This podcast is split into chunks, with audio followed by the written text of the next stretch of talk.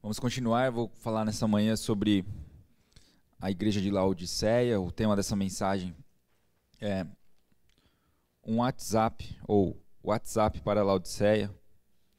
Talvez na versão mais antiga da sua Bíblia está escrito carta para a igreja de Laodiceia. A gente sabe que tempo, os tempos mudam, né? Então seria um e-mail e de repente chegamos no WhatsApp, que é mais prático, né? Então, WhatsApp para Laodiceia. Laodiceia é uma das cidades ali da região da Turquia, atual Turquia. Na época, Ásia Menor, dominada pelo Império de Roma. E foram sete igrejas que receberam cartas registradas aí no livro de Apocalipse. Não sei se você se lembra, mas o livro de Apocalipse foi escrito por João, pelo apóstolo João, assim que ele estava é, preso, vamos dizer assim, preso na ilha de Patmos. A igreja da época, perto do ano 80, 90, logo depois de Cristo, estava sendo perseguida. Os cristãos estavam incomodando. Os cristãos estavam sendo desafiados a abrir mão da sua fé. E o que acontecia era que o imperador da época exigia a adoração de todos, inclusive dos cristãos. Nesse momento específico, o imperador era conhecido como. Fugiu o nome dele aqui. Domiciano. O Domiciano era o imperador desse momento, logo após Nero, e Domiciano gostava de se intitular Nosso Senhor e Deus. Quando você tinha que conversar com o Domiciano, você tinha que chamar ele de Nosso Senhor e Deus Domiciano, senão ele ficava bravo, o homem ficava brabo. E com certeza muitos cristãos se recusaram, se recusavam a chamá-lo de Deus. João, no caso, por esses e outros motivos, foi enviado ali como um preso político, como um preso na ilha de Patmos. E ali em Patmos ele escreve o livro de Apocalipse. Apocalipse é uma palavra um pouco, vamos dizer, pesada, né, para a gente, para o português principalmente. Se formos avaliar o termo original dessa palavra, nós vamos encontrar o significado revelação, tá bom? E por algum motivo na tradução ficou Apocalipse mesmo. E é por isso que a gente acha que é um livro meio assustador, né? Apocalipse, você já pensa, nossa, que medo. Mas, mas é, é um livro que revela. E o que revela esse livro? Bom, um dos comentaristas bíblicos bem reconhecidos hoje, chamado Carson, o Carson, não é calça não, tá? É Car Carson, Carson, Carson. É, o Carson, ele fala que... Ah, a revelação que nós encontramos em Apocalipse é a revelação do plano de Deus. É a revelação de, do que Deus tem para o um mundo, para a humanidade. Simples assim. Lógico, nós vamos ver coisas pesadas como o juízo de Deus para os pecadores, o juízo de Deus sobre os maus e o reino de Deus acontecendo como cumprimento da promessa dele aos justos. Né? Então, finalmente, os justos vão ser recompensados por viverem justamente, e os injustos vão serem recompensados por viverem injustamente. Apocalipse, portanto, significa isso, revelação. É, o, o, no original você até vai encontrar é, descobrir algo que estava coberto, ou abertura, é, esse termo se refere também à abertura das cortinas de um palco. Olha que legal, que coisa mais interessante. É Deus descortinando os planos dele para nós. Fantástico. Esse é o livro de Apocalipse. Portanto, nós vamos ler aqui a Apocalipse 3, 14 até o, quase o final aí. Se der tempo, a gente fala da carta toda, senão a gente divide esse culto em duas partes para falar mais profundamente. Lembrando que que é, essa cidade de Laodiceia, então, era uma das sete cidades onde Paulo também plantou igrejas, pastoreou. As outras conhecidas, talvez você já escutou, carta para a igreja de Éfeso, carta para a igreja de, aí temos aqui, Esmirna, Pérgamo, Tiatira, Sardes, Filadélfia e finalmente Laodiceia falaremos dessa, dessa carta hoje. Tá? Apocalipse 3, 14 fala assim: Ao anjo da igreja em Laodiceia, escreva: Estas são as palavras do Amém, a testemunha fiel e verdadeira, o soberano da criação de Deus. Conheço as suas obras, sei que você não é frio nem quente. Melhor seria que você fosse frio ou quente. Assim, porque você é morno, não é frio nem quente, estou a ponto de vomitá-lo da minha boca. Você diz: Estou rico, adquiri riquezas e não preciso de nada. Não reconhece, porém, que é miserável, digno de compaixão, pobre, cego e que está nu. Dou-lhe este conselho: compre de mim ouro refinado no fogo, e você se tornará rico. Compre roupas brancas e vista-se para cobrir a sua vergonhosa nudez, e compre colírio para ungir os seus olhos e poder enxergar. Repreendo e disciplino aqueles que amo. Por isso, seja diligente e arrependa-se. Eis que estou à porta e bato. Se alguém ouvir a minha voz e abrir a porta, entrarei e cearei com ele, e ele comigo. Ao vencedor darei o direito de sentar-se comigo em meu trono, assim como eu também venci e sentei-me com meu Pai em seu trono. Aquele que tem ouvidos, ouça o que o Espírito diz às igrejas. Até aí. Vemos, irmãos, na carta à igreja de Laodiceia, uma carta escrita não só para a igreja de Laodiceia. As cartas escrita, escritas às sete igrejas destinam-se às igrejas do Senhor. Nesse momento de mundo, não existia só igrejas, essas sete igrejas. Existiam várias igrejas no primeiro século. E nós acreditamos que a palavra de Deus é atemporal, ou seja, ela deve se aplicar às igrejas de todas as épocas, de todas as nações. Essa, essa carta, portanto, foi escrita para nós também. Agora, por que escrito está escrito no começo a igreja de Laodiceia? Provavelmente porque nós precisamos olhar para o contexto dessa cidade, da igreja dessa cidade, e então tirar aplicações para nós hoje. Tá certo? João inspirado por Deus, escreve essa carta à igreja de Laodiceia e começa né, no versículo 14 dizendo: Ao anjo da igreja de Laodiceia. Olha, os comentaristas vão dizer que o anjo da igreja provavelmente está, estamos dizendo, estamos falando do mensageiro da igreja, do pregador da igreja, uma espécie de liderança da igreja. Não quer dizer que o líder da igreja é um anjo, tá? Eu, eu, não sou anjo, gente. Eu te garanto isso, tá? Fique tranquilo, eu não sou anjo. Eu sou uma pessoa normal, igual você, tá bom? Temos o Espírito Santo, igual eu e você, ok? Eu não sou anjo, eu não vou, eu não vou. Um, mas o que, o que diz aqui é, é que provavelmente é uma outra interpretação um pouco mais, vamos dizer, mística desse, dessa palavra. Diz que cada igreja tem um anjo ou um ser angelical que cuida dela cada igreja local. É, alguns intérpretes bíblicos vão dizer isso, mas o que é mais aceito hoje, e que é mais certeiro, é que essa, essa expressão anjo da igreja é o mensageiro da igreja, que compartilha a mensagem de Deus. Estas são as palavras do Amém, a testemunha fiel e verdadeira, o soberano da criação de Deus. Alguém tem uma pista? Quem seria o Amém? Quem seria a testemunha fiel e verdadeira?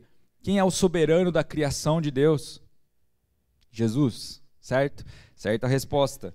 Jesus é o Amém. Talvez você leu no começo ali de Apocalipse já, quando João escreve: Ele é o Alfa e o Ômega, ele é o começo e o fim, ele é o Amém. Ou seja, Jesus é aquele que garante que a palavra de Deus é verdadeira. Jesus é aquele que carimba aquilo que Deus fala. Jesus fala: ó, eu, eu prometo e eu cumpro. Eu sou testemunha de tudo aquilo que Deus está fazendo desde a eternidade. E eu testemunho que Ele vai cumprir tudo o que Ele prometeu. Você não duvide da palavra do nosso Pai. É isso que Jesus estava dizendo é, quando Ele fala para João: Eu sou o Amém. Eu, eu, eu falei, está falado, certo? Assim como quando você fala com seu filho, né? Eu já não te falei, filho. Você vai ficar me questionando toda vez? Obrigado. Às vezes nossos filhos testam nossa paciência, né? E quanto mais nós testamos a paciência de Deus. Mas aqui ele diz: Eu sou o Amém. Isso, a gente tinha isso lá em Apocalipse 1:8, em 2:8, Apocalipse 2:8 também fala isso, olha, estas são as palavras daquele que é o primeiro e o último, o alfa e o ômega, o, o alfa e o amém. Aquele que morreu e tornou a viver, Jesus dizendo, cara, eu morri e ressuscitei, entendeu? Você está duvidando da minha palavra? Sério? Sério, eu, eu, rompi com o tempo. O tempo não me prende. Eu rompi com a, com a finitude humana. Você vai duvidar mesmo da minha palavra? Sério?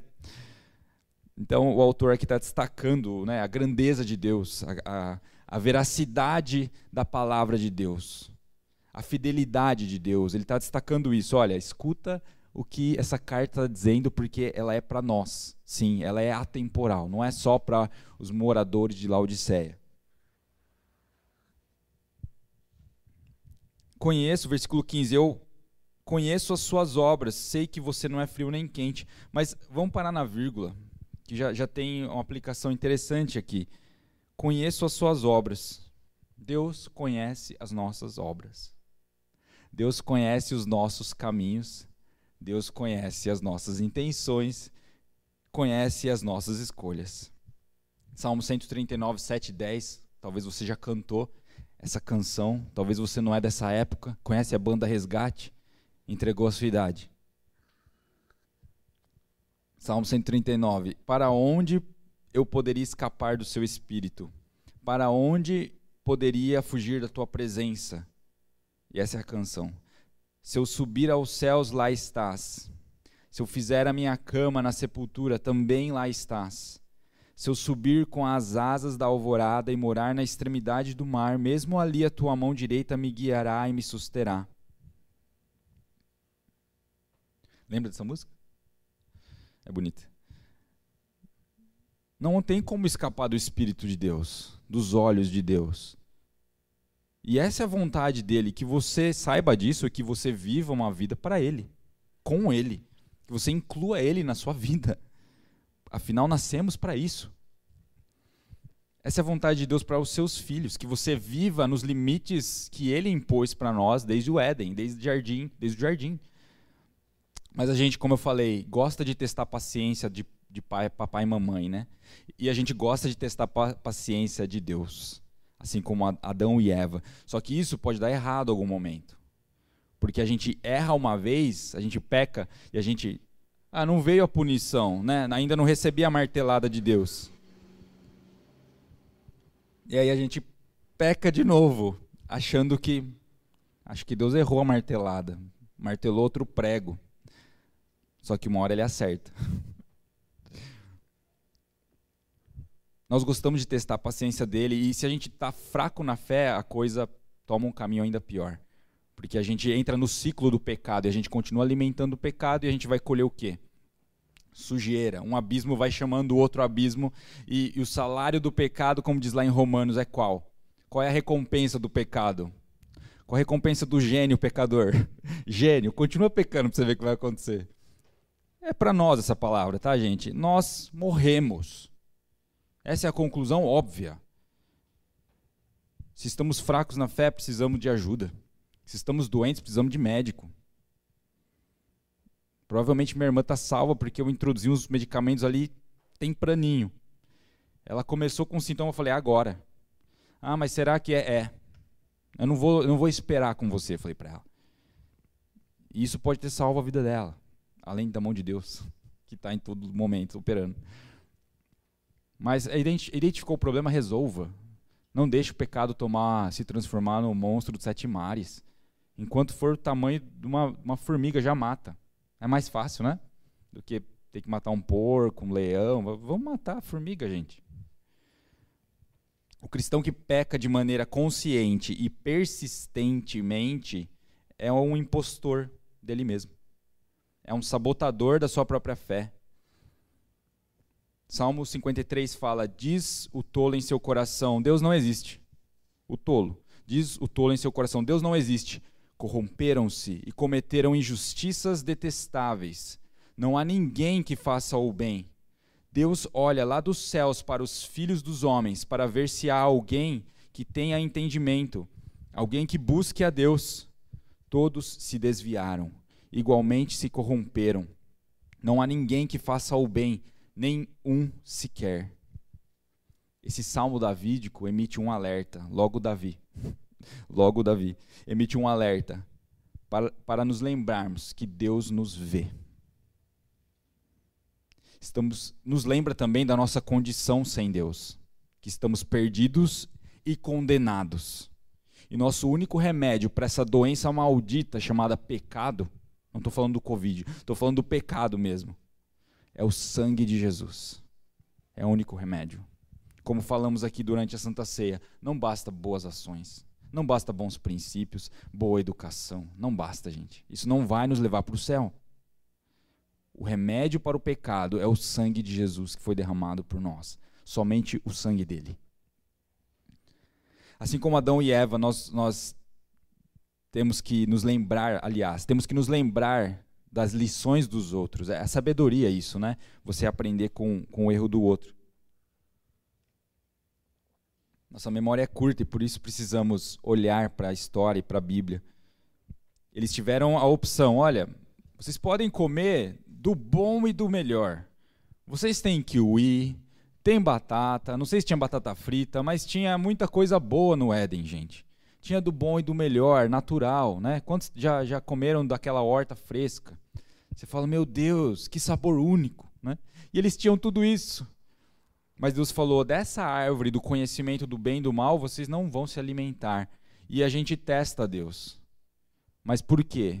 Porque demos ouvidos ao inimigo, demos ouvidos à serpente. E a serpente pinta um quadro mentiroso e ela faz parecer que é verdade. A serpente faz parecer que o pecado é a melhor escolha e que é uma escolha que faz sentido. Faz sentido para ele, que já caiu, né? Já se lascou. Então ele quer que todo mundo se lasque. E o inimigo quer que a gente desonre a Deus. Esse é o objetivo dele, desonrar Deus, porque ele já perdeu o jogo. Portanto, Adão e Eva nos dão essa lição.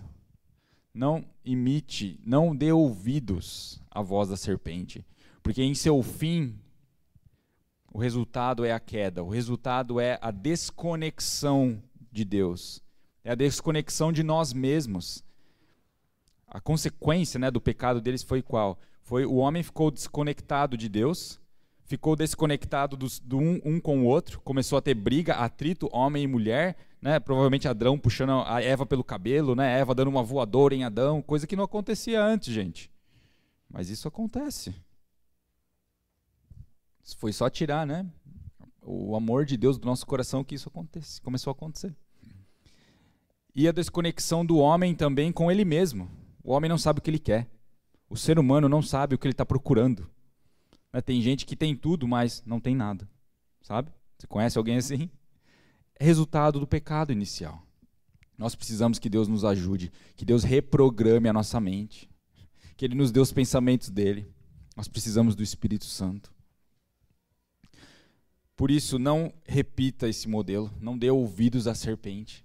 Não declare independência de Deus como Adão e Eva fez, pois foi isso que aconteceu quando eles disseram sim para a pro proposta da serpente. Não foi apenas um ato de desobedecer, o que eles fizeram foi além disso. Eles, eles se auto-intitularam, igual o imperador que falamos agora, que o imperador, qual é o nome dele? Mio-san? Não, Mimoto, como que é? Mio... Domiciano. Muito bom, boa memória aí. O Domiciano é um nome diferente, né? No Haiti é normal esse nome? Ah, olha lá, hein? Domiciano. Ele se auto-intitulou, e quando a gente aceita a proposta da serpente, a gente está fazendo o quê? Eu estou me autoproclamando Deus e dizendo: a minha mente é mais sábia que a palavra de Deus, eu desprezo a sua palavra, Deus, e eu vou fazer o que eu quero da minha vida. Faz sentido isso?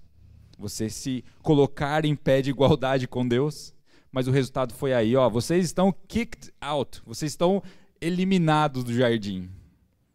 Triste. Triste custou pesado, está custando ainda, né? Os efeitos da queda nós vemos ao nosso redor, vemos no nosso coração. Mas o Senhor fez um plano, elaborou um plano, e aqui em Apocalipse esse plano está revelado, e Deus está cumprindo esse plano, você é alvo desse plano, Deus já te alcançou, e Deus está alcançando corações, e Deus vai restaurar essa terra para a glória dele. Eu fui longe, né? Mas a gente estava falando aqui de Apocalipse 3 da igreja de Laodiceia. E, para finalizar esse ponto aqui do conheço as suas obras, em 1 Pedro 5,8 fala: estejam alertas. 1 Pedro 5,8. Estejam alertas e vigiem. O diabo, o inimigo de vocês, anda ao redor como leão, rugindo e procurando a quem possa devorar. Resistam-lhe, permanecendo firmes na fé, sabendo que os irmãos que vocês têm em todo o mundo estão passando pelos mesmos sofrimentos. Até aí. Deus é fiel, Ele nos guarda, Ele nos fortalece, é Ele que sustenta a nossa fé. Ele, ele não é só o remédio, mas ele, ele é aquele que continua nos dando o remédio a cada dia, ele é o nosso alimento, como acabamos de, de participar da Santa Ceia, ele é o nosso sustento a cada dia. Você não está só. Não é só pelo seu esforço que você consegue viver uma vida agradável a Deus. Tenha certeza disso, que o Espírito Santo é aquele que te capacita, é aquele que te empodera para viver uma vida santa, uma vida que glorifica a Deus não só na igreja, mas fora também, na sua casa também. É Deus que nos ajuda a sermos bons pais, bons maridos, fiéis maridos. É Deus que ajuda as esposas a se submeterem aos seus maridos e a, a serem ótimas educadoras, exemplares. Ah, eu não consigo, eu não sei, eu vou surtar, essa criança não para de chorar, alguém faz alguma coisa. Deus faz um milagre e transforma elas em ótimas educadoras e transforma elas em mulheres sábias, em mulheres que, que sabem aconselhar tão ou melhor que seus maridos. Deus faz essa obra, mas nós precisamos nos render a Ele, precisamos nos voltar a Ele. 15 16, indo para um fim. É, vou ter que dividir em dois essa mensagem, gente. 15 16. Sei é, ainda no 15, sei que, que não é que você não é frio nem quente. Melhor seria que você fosse frio ou quente. O que isso significa? Aí a gente precisa olhar para o para o ambiente geográfico. Tá? Se você avaliar a re região de Laodiceia, ela ficava às margens de um rio conhecido na época, que era o rio Lico. É isso mesmo, Lico? É, rio Lico. Parece o apelido de alguém, né? Conhece o Lico ali do. Então, o rio Lico, né? Bonitinho, não? Nome de cachorro. Não, não importa isso. Não fala isso para meus filhos que eles já estão pedindo. Mas o, o rio Lico era um rio muito bonito e a cidade de Laodiceia era conhecida por causa do rio Lico. Era uma cidade rica também, porque ficava numa região que passavam estradas imperiais. Por isso, a região de Laodiceia se desenvolveu e ficou muito rica. Começaram a formar é, escolas, um exemplo, escola de medicina tinha lá. Tinha uma, uma escola que fazia até remédios, o famoso colírio de Laodiceia, que era feito com uma pedra da época. Foi uma região também onde teve desenvolvimento de indústria, de tecidos, de lã, né? tinha muitas ovelhas, então é famosa por ser uma cidade também onde tinha produção de lã e tapetes. Ah, e, e, o que tem a ver o frio, o quente aí, o morno, o que, que tem a ver? O que tem a ver é que o rio Lico, infelizmente no verão ele se secava, né? tadinho do Lico. Mas ele não funcionava no verão. No verão ele, por causa do clima da região, o rio Lico se secava e a, a água que ia alimentar a Laodiceia tinha que vir de outros lugares. Você já ouviu falar em aqueduto? Acho que é tipo um tubo que leva, ou aquedutos, né, que levavam a água até Laodiceia. Vinham de duas outras cidades. Ali pertinho tinha uma famosa cidade chamada Hierápolis. E em Hierápolis era, as águas eram termais, ou seja, eram águas quentes águas medicinais, né? Talvez você já foi para um lugar assim, ficou boiando lá e nada aconteceu. E aí você já ouviu falar de Colossos, carta aos Colossenses? Colossos também tinha um ribeiro famoso, só que era um ribeiro de águas frias, mas eram águas cristalinas e águas potáveis. Então parece que o autor aqui está falando, Laodiceia, você não é isso nem aquilo. Você não tem água saudável. Podia, você podia ter água igual eles, mas a sua água é morna durante o verão. Por quê? Porque o seu rio seca e a água que vem de longe, vem de tão longe que quando chega, talvez a qualidade do aqueduto também não era boa, né, aquela coisa para a época, mas a água chegava morna, ou seja, ela fazia mal para o corpo, ela chegava é, de maneira impura, ela era impura, ela era até nociva, causando doenças nas pessoas que tomavam essa água e ma manipulavam a água. A aplicação para aquela época, talvez, é que essa igreja era uma igreja numa cidade próspera, né? uma igreja abastada, vamos dizer assim, uma igreja que não tinha carência financeira, mas era uma igreja que não estava vivendo de maneira agradável a Deus. Eles estavam vivendo de uma maneira a causar mal-estar no Senhor. Por quê? Eles não viviam de acordo com a fé que eles professavam. Eles não faziam diferença. Eles eram cristãos à paisana, todo tempo, sabe? Ninguém precisa saber que eu sou cristão, né? Eu não me comporto como cristão, eu não prego o evangelho, eu, eu não vivo como cristão. Na casa do vizinho é idêntica à minha e ele é, ele é incrédulo, eu sou cristão e as brigas são iguais, e as discussões são iguais, e o vocabulário é igual, e as piadas são iguais. Você fala, morno, você não está sendo luz, você não está sendo sal, você está me causando mal-estar. Foi o que, o que Jesus falou. Eu estou a ponto de throw up, vomitar-te da minha boca.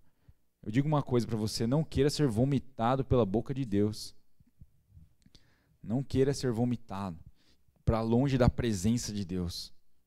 Porque isso pode significar castigo eterno.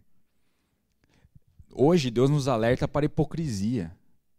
Essa carta nos mostra, eu, eu não quero que você seja apenas conhecedor da palavra, eu quero que vocês sejam praticantes da palavra. Não faz sentido sermos apenas conhecedores.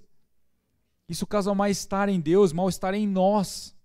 Nós ficamos doentes. Desde o começo, Deus nos criou para sermos íntegros. Nos criou para falarmos e fazermos. Não, não ser como aquele pai falso, né? aquele pai fake, que fala: ó, faça o que eu falo, mas não faça o que eu faço. O cara é um pilantra, né? Mas quer ensinar o filho, quer dar bronca, né? Mas não é exemplo. Não honra a esposa, não sabe? Não, Deus quer que nós sejamos uma igreja verdadeira. Deus está preparando um povo íntegro para refletir, para derramar mais da glória dele, para que essa igreja sirva sim de testemunho para o momento que nós estamos vivendo. É imperativo, é urgente que a igreja se levante, que a igreja comece a viver segundo a fé que eles creem. O mundo está procurando isso, gente. O mundo está clamando por pessoas que têm o remédio verdadeiro. Tive uma experiência esses dias conversando com uma família que estávamos conhecendo e de repente a gente começa a conversar e a pessoa começa a abrir o coração assim. Começa tipo. Ah, é, eu ouvi falar que, que você é médico e. É, eu sou médico, mas não sou só médico, sou filho de Deus. E a tua cura não é só remédio. Tua cura é o sangue de Jesus. O mundo está procurando pela presença de Deus. E nós temos ela conosco. O Espírito Santo mora em você. É o, exatamente o mesmo Espírito que estava em Cristo, é o, o mesmo Espírito que ressuscitou Jesus dos mortos. Não é qualquer coisa. Esses dias estávamos orando, né? Bastante, né? Porque quando o calo aperta, o que, que acontece? Todo mundo se converte, né? Mas, gente, não corei tanto na minha vida. Vou fazer um, uma confissão aqui. Não é de Agostinho, mas é de Arequinho. Confissão de Arequinho. Como tem orado, gente? Mas por quê? Pedindo. Eu estou desesperado, gente. Eu sou humano. Estou desesperado. Deus salva, Deus cura. E uma das orações, Deus me lembrou daquela passagem do Lázaro que estava morto, sabe? E eu fiquei meditando nisso e lembrei que o mesmo Espírito que ressuscitou Jesus dos mortos foi o mesmo Espírito que foi lá e tocou Lázaro. E pelo clamor de Jesus, o Pai, não, vamos fazer esse milagre, né? É, a história vai precisar ouvir desse milagre de Lázaro cara já estava fedendo, né? Deus acho que pensou, o cara vai feder, mas se vocês estão pedindo, né? Se Jesus, ah, Jesus, que eu não resisto o pedido de Jesus, né? Aí o pai concede essa essa bênção e Lázaro sai lá um monstro praticamente, né? uma múmia, diz a história, né? Talvez você já viu o cara todo enfaixado. O mesmo espírito que ressuscitou Lázaro, o mesmo espírito que ressuscitou Jesus, é o mesmo espírito, é Deus morando em você pronto para fazer a, a, a obra de Deus na terra. Não pense que você é só mais um na igreja. Não pense que você não é visto por Deus. O Senhor conta com seus filhos para cumprir os seus propósitos, para abençoar pessoas. através da sua profissão, através da sua vida, do seu dia a dia. Ele está com você em todos os momentos. Terminando aqui, não é frio nem quente, estava falando das águas. É um alerta contra a hipocrisia, sim. E, e o último ponto do, do, da mornidão.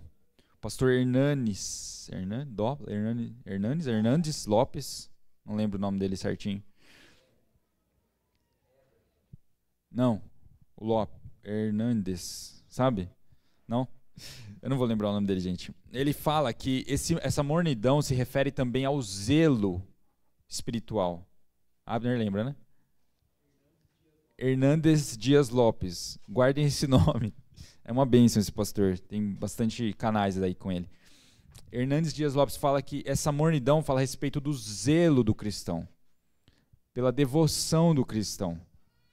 Então, o que Deus espera de nós é que nós vivamos novamente nesse primeiro amor, que a gente abandone a indiferença espiritual mas que o estilo de vida do primeiro amor seja algo comum. O que acontece quando você está no primeiro amor? O que acontece com o casal que está naquela fase de né, apaixonite, vamos dizer assim? Meu pai gosta de falar isso, na paixonite aguda. Quando estão apaixonados, você supera todos os problemas, você supera todas as faltas do seu cônjuge.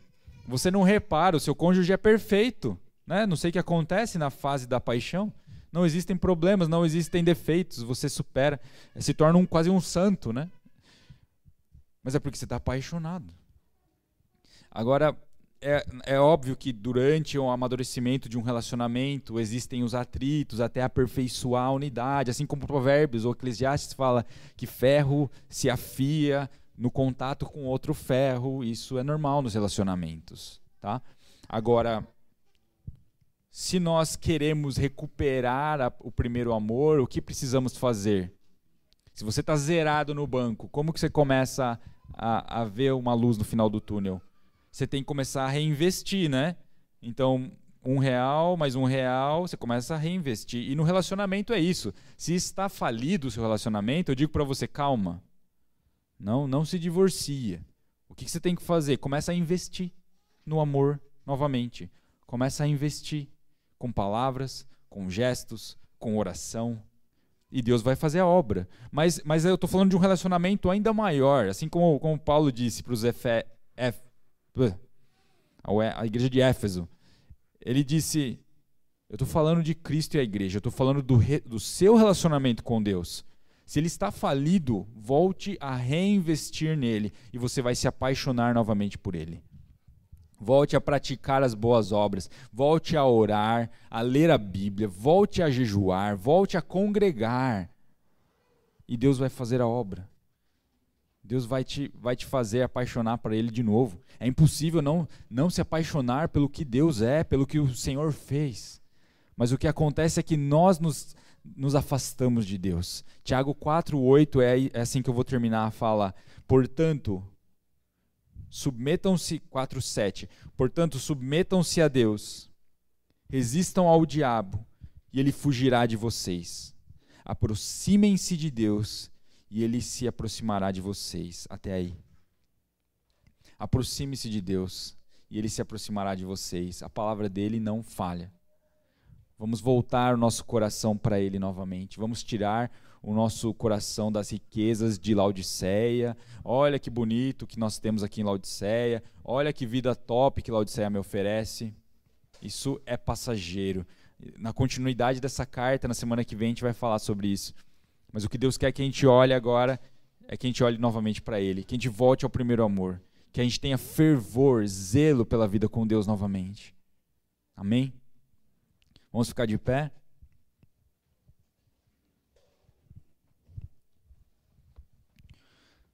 Senhor, nós nos voltamos para Ti nesse momento, colocamos nossa mente em Ti, nós queremos ser uma igreja que tem zelo pela vida espiritual, tem zelo pela forma como vive. Queremos viver para a Tua glória, Senhor. Não queremos ser mornos, não queremos que o Senhor nos vomite, não queremos causar mal-estar em Deus. Nós queremos ser íntegros, Pai. Queremos ter esse coração quebrantado que o Senhor tanto elogiou em Davi. Queremos, Deus, ter a perseverança na fé como os teus filhos que foram elogiados ali em Hebreus 11. Nos ajuda, Senhor, a imitar o exemplo de Abraão, que creu em todo o tempo, que creu contra a esperança, contra as coisas que ele via que eram terríveis. E o Senhor o honrou. Pai, aumenta, acrescenta a nossa fé, nós pedimos. Nos dê a graça, Senhor, de sermos uma igreja que espelha a tua glória, que espelha o amor pelo Senhor, o zelo pelas coisas de Deus, pela palavra de Deus. Que nós sejamos profundos nas coisas espirituais. Que nós sejamos igrejas pessoas cujo coração, cuja riqueza é o Senhor. A riqueza maior nossa será o Senhor, o conhecimento do Senhor, mais do que qualquer outra coisa, mais do que qualquer outra riqueza, Senhor. Que a nossa característica seja o amor por Deus, o zelo pela tua presença, Espírito Santo. Nós honramos o Senhor nessa manhã mais uma vez. Nós te agradecemos pela boa obra do Senhor em nossas vidas até aqui. Nós oramos, Senhor, nós nos comprometemos, nos ajuda, Deus, na nossa caminhada cristã. Nos ajuda daqui para frente. Queremos viver vidas santas, vidas que glorificam a Deus, que apontam para Deus, que apontam para a boa obra que Jesus fez ali na cruz e que anunciam aquilo que o Senhor está fazendo e vai fazer. Nos ajuda, Deus. Nós nos arrependemos dos nossos pecados. Nós confessamos, Senhor, as inclinações do nosso coração que não te agradam. Confessamos, Senhor, não só os pecados cometidos, mas pensados também. Nos perdoa, Senhor. Nos ajuda, Espírito Santo. Nos conduz ao arrependimento.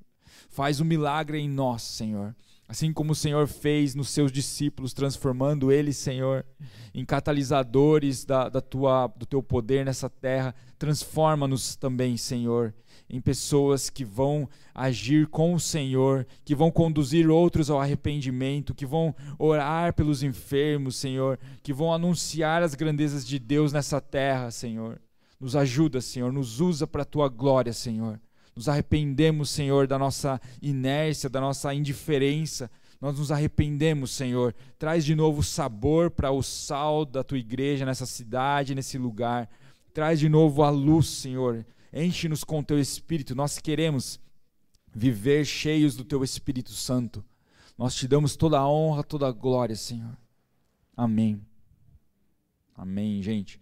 Então, acho que é, é isso por hoje. Tem anúncio, gente? O Pedrinho, não? Você me, me, ajuda? A gente manda mensagem né, no grupo. Tá. Então, a Su não pôde vir, mas está tudo bem.